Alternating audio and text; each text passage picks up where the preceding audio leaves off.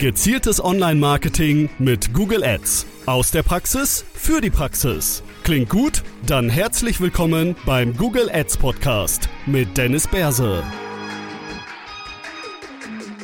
Servus, Grüezi und Hallo. Herzlich willkommen zum Google Ads Podcast. Der Podcast um alle Themen rund um Google Ads.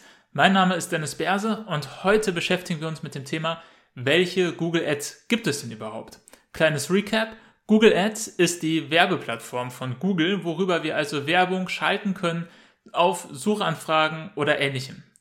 Auch noch als kleiner Recap, Google Ads ist die neue Bezeichnung der Werbeplattform von Google, da Google AdWords damals laut Google nicht mehr den ausreichenden Umfang dargestellt hat, den Google Ads jetzt bietet. Es ist nämlich jetzt mehr als nur die Wörter, also nur textliche Werbeanzeigen, sondern eine Vielzahl von unterschiedlichen Werbemöglichkeiten, die Google anbietet. Deswegen, welche Google Ads gibt es, beschäftigen wir uns heute genau mit diesen unterschiedlichen Möglichkeiten, damit ihr einen Überblick darüber bekommt, welche Google Ads es tatsächlich gibt. Das erste und das offensichtlichste, wo ich nicht allzu viel Zeit drauf verwenden möchte, ist das Suchnetzwerk. Wenn also jemand Google verwendet, um eine Suche zu schalten, um ein Problem zu lösen, dann haben wir hier im Suchnetzwerk die Möglichkeit, die Werbung schalten zu können. Ja, also jemand sucht nach roten Herrensneakern, ein Beispiel, das ich noch häufig verwenden werde. Ja, jemand sucht nach roten Herrensneakern, bekommt eine Werbeanzeige, eine textliche Werbeanzeige für rote Herrensneaker, klickt drauf, kommt auf eine Website, wo rote Herrensneaker angeboten werden und kann dann entsprechend kaufen. Diese Form der Werbung auf Google, also im Suchnetzwerk, ist eine der profitabelsten Formen. Das funktioniert fast für jedes Unternehmen, wo ein entsprechendes Suchvolumen vorhanden ist, wo also Nutzer mit einem ganz, ganz konkreten Problem kommen, das sie lösen wollen und das dann entsprechend im Suchnetzwerk gelöst wird. Neben dem Suchnetzwerk, ja, das zweit, die zweithäufigst verwendete Form der, äh, der Werbung und der Google Ads ist das Display-Netzwerk. Das Display-Netzwerk betrifft andere Webseiten, die Werbeplätze zur Verfügung stellen. Ja, das heißt, wir haben einen Blogger oder wir haben ein, Fach, äh, ein Fachjournal, eine Fachzeitschrift, die entsprechende Inhalte veröffentlichen und die bieten auf ihrer Webseite Werbeflächen zur Verfügung. Die sagen Google quasi, äh, Google, du kannst hier dein Advertising anbieten, eine Werbeanzeige zu platzieren. Es sind also in der Regel grafische Werbeelemente, Bilder oder gegebenenfalls auch ähm, bewegte HTML5-Banner oder auch Videos, die auf vordefinierten Werbeflächen auf Webseiten dargestellt werden können. Mit dem Google Display Netzwerk haben wir die Möglichkeit, 99,9% aller Webseiten anzugehen. Ja, das heißt, wir können unsere Werbeanzeigen auf 99,9% aller Werbe- äh, bzw. aller Webseiten präsentieren. Nicht darauf sind natürlich Unternehmensseiten, die werden Teufel tun und Google Ads erlauben, da Werbung drauf zu schalten. Ja, da könnte im Zweifel der Konkurrent ja Werbung drauf schalten oder ähnliches. In der Regel sind das Blogger, Content-Veröffentlicher oder Webseiten einfach, die ihr Geld eben mit diesen Werbeplätzen verdienen. Ja, derjenige, der die, die Werbefläche anbietet, bekommt für jeden Klick auf die Werbung ein entsprechendes Honorar und kann damit dann das Betreiben der Webseite, der, der Content-Plattform entsprechend äh, finanzieren. Das Display-Netzwerk also definitiv etwas, was man sich anschauen sollte, wenn man im Suchnetzwerk schon entsprechend an der Kapazitätsgrenze ist, man also nicht sonderlich viel mehr Reichweite erzielen kann oder definitiv für Remarketing. Remarketing, ein Thema, das wir uns definitiv in einer eigenen Episode anschauen werden und einmal betrachten werden. Das lohnt sich für jedes Unternehmen und gerade das Display-Netzwerk ist für Remarketing-Zwecke super hilfreich. Ja. Ansonsten das Display-Netzwerk immer mit so ein bisschen Vorsicht zu genießen, kann einem schwarzen Loch gleichen, wo man Geld reinschüttet, ohne dass es voller wird, wenn man es falsch macht. Deswegen werden wir uns das Display-Netzwerk auch nochmal genauer anschauen. Kann aber auch, wenn man es richtig macht und wenn man ähm, auf ein paar Strategien und ein paar Dinge achtet, kann das sehr profitabel sein, weil man eben viel, viel mehr Reichweite bekommt als gegebenenfalls durch das Suchnetzwerk. Gerade wenn man neue Produkte launcht, gerade für Startups, wo halt noch nicht so sonderlich viel konkretes Suchvolumen vorhanden ist, äh, kann das Display-Netzwerk super sein. Next up, das Shopping-Netzwerk. Google Shopping wird häufig verwendet, wenn man irgendwie nach neuen Produkten sucht, wenn man zum Beispiel rote Herren-Sneaker sucht, dann würde man gegebenenfalls Google Shopping verwenden, um konkret sich einige Produkte anzusehen, um die Preise zu vergleichen und ähnliches. Über das Google Shopping Netzwerk als Werbenetzwerk haben wir die Möglichkeit, oberhalb der organischen Suchergebnisse als auch oberhalb der Werbeanzeigen im Suchnetzwerk unsere Werbemittel zu platzieren.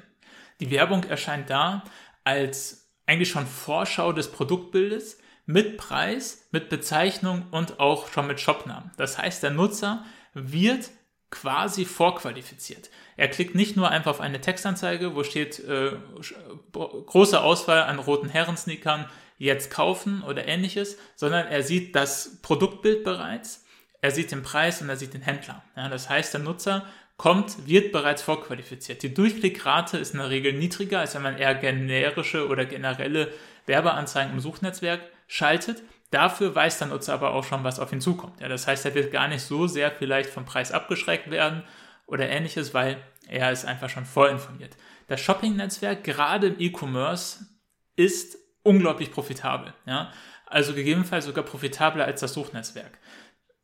Gerade für E-Commerce sollte man dementsprechend in der Regel mit beiden starten, sowohl im Suchnetzwerk als auch im Shopping-Netzwerk, weil darüber die Produkte einfach super verkauft werden können. Das Shopping-Netzwerk eignet sich auch hervorragend als Retargeting-Mittel. Ja, das heißt, der Nutzer, der bereits sich einmal ein Produkt angesehen hat, wird über die nächsten Monate oder zumindest die nächsten Tage und Wochen immer wieder mit diesem Produkt irgendwie konfrontiert und daran erinnert, dass er doch dieses Produkt kaufen wollte. Dementsprechend ein super Netzwerk, um Werbung zu schalten. Das Suchennetzwerk, Display-Netzwerk und Shopping-Netzwerk sind so die drei größten Netzwerke, die eigentlich für ganz, ganz viele Unternehmen Sinn machen. Ja, also das ist das, wo ich sage, starten wir damit erst einmal. Zumindest im E-Commerce-Business, wenn wir jetzt nur über Lead-Generierung sprechen, macht das Shopping-Netzwerk keinen Sinn, kann man auch nicht bewerben. Aber alles im E-Commerce-Bereich, Suchnetzwerk, Display-Netzwerk, Shopping-Netzwerk, macht immer Sinn, kann man profitabel schalten und kriegt man eigentlich auch relativ schnell gute Ergebnisse. Die nächsten Netzwerke werden beziehungsweise Möglichkeiten, Werbemöglichkeiten, die nächsten Google Ads sind dann weniger weit verbreitet, einfach weil sie entweder sehr, sehr nischig sind oder weil sie aufwendig sind zu produzieren, zu verwenden oder, ja, der dritte Punkt, weil sie wenig Kontrollmöglichkeiten irgendwie übrig lassen und wir wenig Möglichkeiten haben, sehr, sehr gezielt zu skalieren. Also als erstes das Videonetzwerk. Das Videonetzwerk meine ich ganz, ganz konkret YouTube. YouTube als eine Marke, die zu Alphabet, der, der, äh, dem, dem Konzern hinter Google quasi gehört, bietet die Möglichkeit, konkret Werbung zu schalten. Wir werden dazu definitiv auch noch einen Podcast machen, welche Werbemöglichkeiten es da gibt und was sich anbietet, auch strategisch.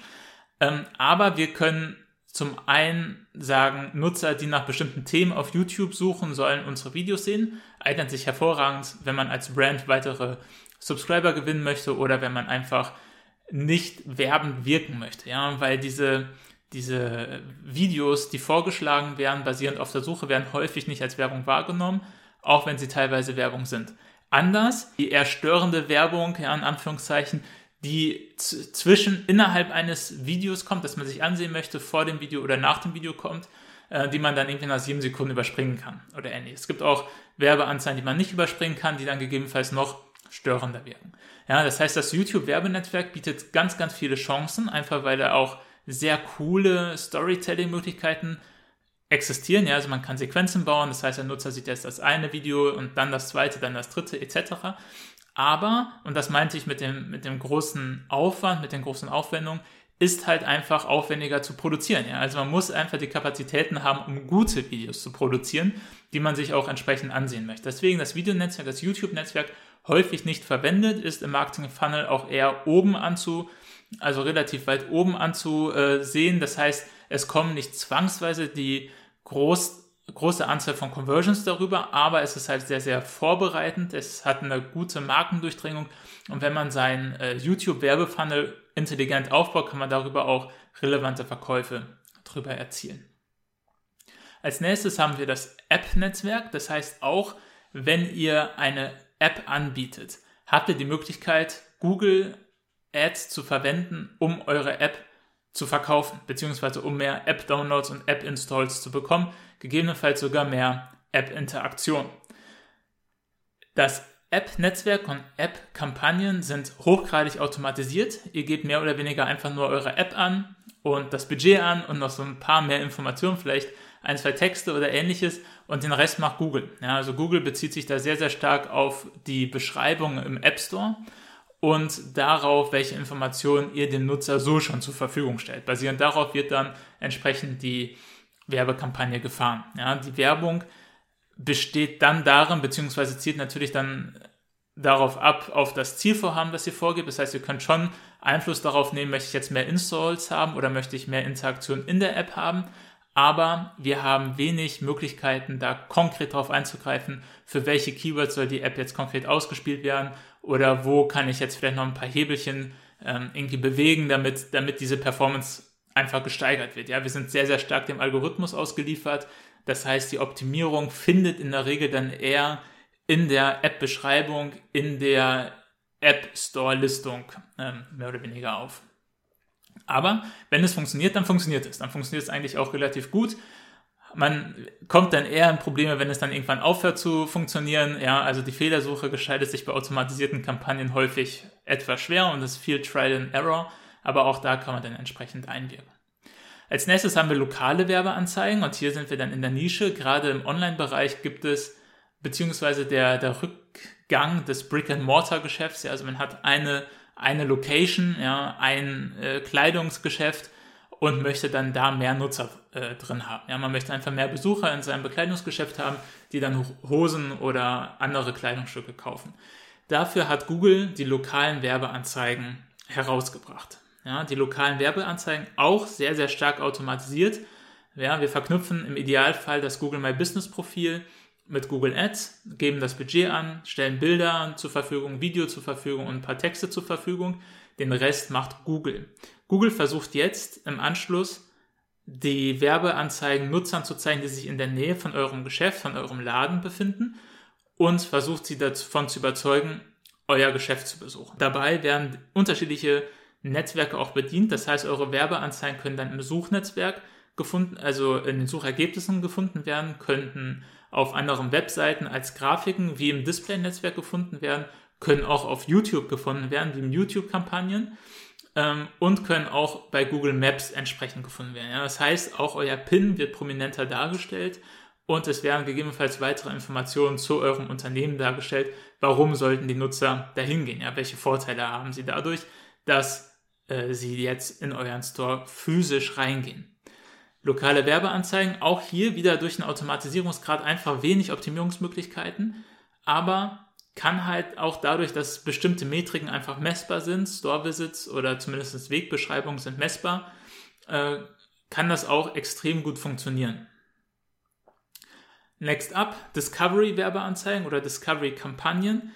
Eher eine neue Form der Werbekampagne, ist jetzt auch schon äh, un ungefähr zwei Jahre alt Google hatte das Problem beziehungsweise hat das Potenzial von Facebook gesehen, vielleicht auch ein bisschen neidvoll da drauf geschielt, dass Facebook als Werbeplattform einfach gut funktioniert und auch gut funktionieren kann, auch als Performance-Marketing-Instrument und Performance-Marketing-Tool, hatte aber einfach nicht die Möglichkeiten, die Facebook hat. Ja? Also Facebook ja mit der Eigenart, dass man durch ein Feed scrollt, dann eine relevante Werbeanzeige sieht, auf die Werbeanzeige draufklicken kann, um dann etwas zu kaufen oder ein Formular auszufüllen. Das gab es ja bei Google einfach nicht. Ist, ist ein komplett anderes Prinzip. Google hat dann erkannt, okay, was haben wir, was so ähnlich ist wie Facebook und hat den Discovery Feed für sich erkannt oder für sich wiedergefunden. Ja, den Discovery Feed, der ja auf Android, Handys und Smartphones entsprechend vorhanden ist, wo man dann durch seine News und andere Sachen, die man discoveren kann, durchscrollt, kann man jetzt auch Werbeanzeigen schalten. Großer Vorteil, die Impressionen sind sehr günstig, ja, man kriegt auch viele Interaktionen für sehr kleines Geld. Nachteil, die, In die Interaktionen sind eher von geringerer Qualität, der Traffic ist auch von geringerer Qualität und die Conversions lassen häufig zu wünschen übrig. Das sieht man sehr, sehr stark an der Time on Zeit des Nutzers, also wie lange der Nutzer auf der Webseite tatsächlich ist und natürlich letzten Endes auch an der Conversion Rate, die in der Regel nicht so gut ist. Ja, das heißt, das Discovery-Netzwerk oder Discovery-Kampagnen eher noch in den Kinderschuhen, aber birgen gerade in der Zukunft noch einiges wahrscheinlich an Potenzial, auch weil viele Werbetreibenden immer noch nicht dieses Werbeformat für sich erkannt haben. Das heißt, hier hat man vielleicht noch so ein bisschen First Mover äh, Advantages vielleicht nicht, aber so Second Mover ähm, Möglichkeiten hat man da wahrscheinlich schon noch.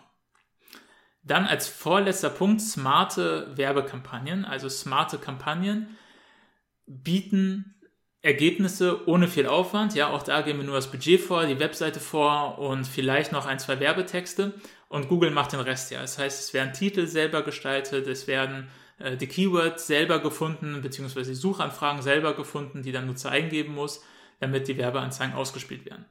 Smarte Kampagnen sind so ein bisschen ein zweischneidiges Schwert. Auf der einen Seite bieten sie schnell Ergebnisse mit ganz, ganz wenig Arbeitsaufwand. Das heißt, innerhalb von 10 Minuten steht die Kampagne und die kann laufen. Auf der anderen Seite kann sie dann allerdings schwer skaliert werden. Ja, smarte Kampagnen geben das Budget häufig, ganz, ganz häufig für Brand Searches aus, also für Suchen, wo der Nutzer sowieso schon auf die Webseite gekommen wäre und bietet uns wenig Möglichkeiten einzugreifen. Das heißt, wir können nicht so fein mit Keywords adjustieren, wir können die Gebote nicht so fein setzen. Wir sind dem Algorithmus relativ stark überlassen. Gerade wenn wir dann skalieren wollen, können wir nicht viel mehr machen, als einfach das Budget hochzusetzen. Gerade wenn wir dann bei smarten Kampagnen das Budget einfach hochsetzen, kommt Google leicht ins Schwimmen. Ja, wofür soll jetzt plötzlich die Werbung ausgestrahlt werden? Die Brand Searches, die sind schon vollkommen ausgeschöpft und jetzt müssen irgendwie neue Suchen gefunden werden, wo die Werbung irgendwie präsentiert werden kann.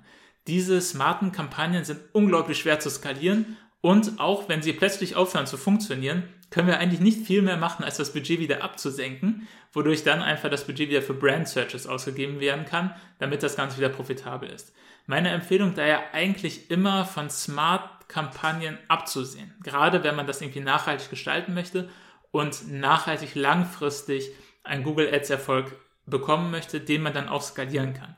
Ja, das heißt, smarte Werbekampagnen würde ich ehrlich gesagt eher von absehen.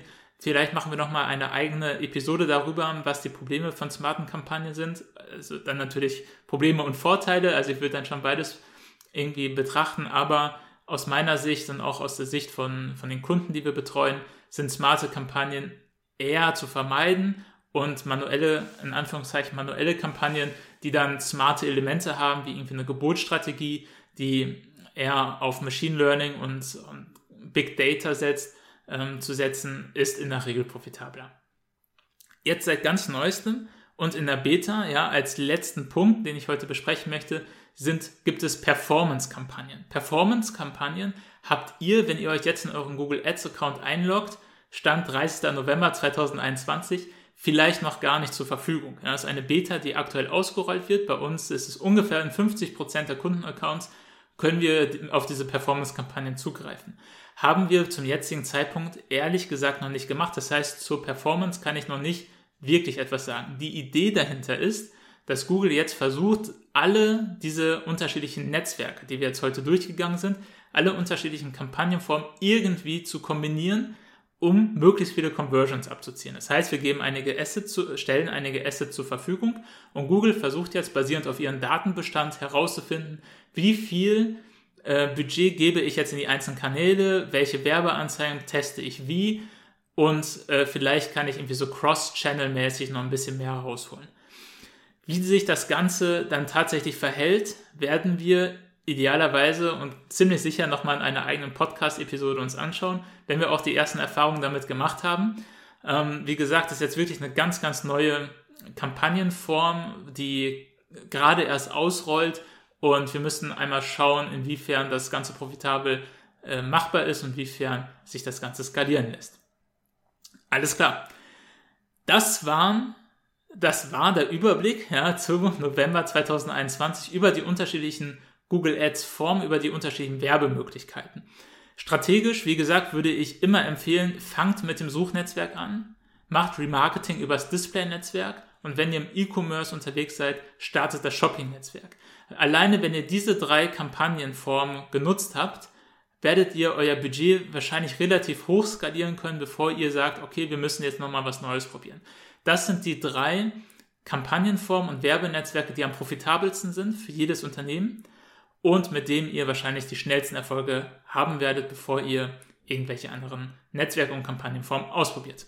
Ich bedanke mich herzlich für euer Interesse, für euer Anhören dieser Episode und freue mich sehr auf die nächste Episode, wo wir uns mit dem Thema beschäftigen werden, ist Google Ads SEO oder kann Google Ads einen positiven Einfluss auf unser SEO haben?